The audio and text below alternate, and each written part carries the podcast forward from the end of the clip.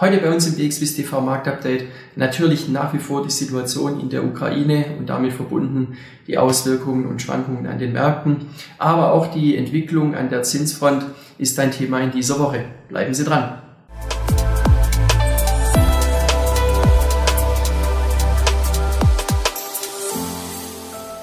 Herzlich willkommen, liebe Anleger, zum BXWIS TV Marktupdate. Auch in der dritten Woche seit dem Einmarsch russischer Truppen in der Ukraine ist das natürlich das Thema Nummer eins, das am Markt diskutiert wird und das nach wie vor für hohe Schwankungen sorgt. Ähm, in den letzten Tagen war es dann natürlich auch immer so, dass immer wenn äh, ja es aufkam, dass äh, Gespräche stattfinden sollen, ähm, dann war es natürlich nachvollziehbarerweise so, dass äh, die Hoffnung äh, gekeimt hat, dass es gute Resultate geben würde und dann sind natürlich auch die Kurse gestiegen. Bisher wurden diese Erwartungen leider immer enttäuscht. Dennoch konnten sich die Märkte in Europa etwas von den Tiefstständen, die wir zu Beginn der letzten Handelswoche gesehen hatten, äh, davon konnte man sich lösen und äh, teils sich deutlich erholen. Äh, wir haben beispielsweise letzten Mittwoch im DAX einen der zehn besten Handelstage gesehen mit einem Plus von rund acht Prozent. Auf der anderen Seite sind Gold, Öl, aber auch die Volatilität wieder etwas zurückgekommen und finden sich auf etwas ermäßigten Niveaus wieder aktuell. Gestern stand dann eine neue Verhandlungsrunde auf dem Programm, äh, die vierte Verhandlungsrunde ähm, und äh, diese soll äh, nach einem Unterbruch auch heute fortgesetzt werden. Äh, wir haben die europäischen Märkte gestern folglich natürlich weiterhin im Erholungsmodus gesehen. Wir hatten einen positiven Start gesehen. Ähm, der war im DAX etwas deutlicher als bei Eurostox und SMI beispielsweise, so rund zweieinhalb bis drei Prozent. Das kam unter anderem auch von sehr guten Zahlen oder einem optimistischen Ausblick, kann man sagen, äh, von Volkswagen.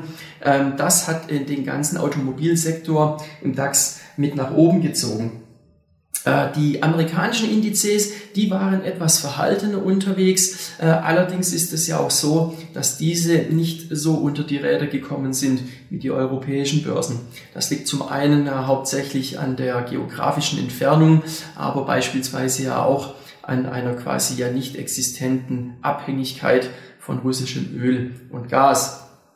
Ähm, die Staaten haben äh, unter anderem ja auch nun einen Importstopp ausgesprochen für russisches Öl und Gas äh, und Großbritannien hat hier ebenfalls mitgezogen.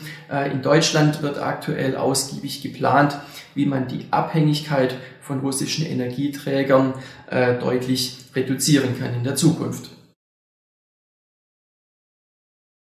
Was diese Woche nun auch wiederum vermehrt, ja wiederum ins Bewusstsein der Börsianer rücken wird, ähm, das ist die Entwicklung an der Zinsfront. Äh, sprich, äh, was macht die Fed, was macht die EZB? Und äh, nun hier ist es morgen so, dass morgen Abend die Federal Reserve ihre Zinsentscheidung bekannt geben wird. Ähm, und äh, ja, trotz der negativen Effekte aufgrund des Krieges in der Ukraine gehen Marktteilnehmer davon aus, dass äh, die US-Währungshüter den Zins anheben werden, äh, wohl erstmal um 25 Basispunkte, äh, denn äh, die letzten äh, ja, Inflationsdaten, die haben mit einem Plus von 7,9 Prozent im Jahresvergleich äh, den höchsten Anstieg seit 40 Jahren ähm, ja, angezeigt. Und ähm, hier ist nun also Handlungsbedarf angesagt. Ähm, hier ist es auch so, dass ja der starke Anstieg bei Öl, Gas, den Metallen und auch beim Weizen äh, aufgrund des Ukraine-Krieges, äh, der ist dann noch gar nicht hier mit drin. Das heißt, der wird nun erst in den nächsten Wochen und Monaten hier noch voll durchschlagen. Äh, ebenfalls auf eine straffere Geldpolitik steuert nun auch die EZB zu.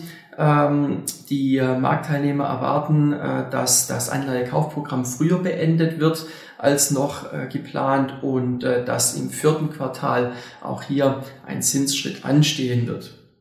Ein weiterer Punkt, der noch diese Woche für Schwankungen an den Märkten sorgen könnte, das ist der dreifache Hexensabbat.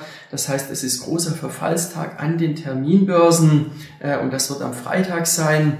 Dann werden Optionen und Futures auf Einzelaktien, aber auch auf Indizes ähm, ja, verfallen und äh, traditionell ist es hier so, dass äh, losgelöst von sonstigen Nachrichten doch auch deutliche Schwankungen am Markt auftreten können. Ob das in dieser Woche auch so sein wird, Nun, das werden wir dann am Freitagabend spätestens wissen. Ähm, insofern äh, bleiben Sie gespannt und äh, machen Sie es gut. Bis zum nächsten Marktupdate.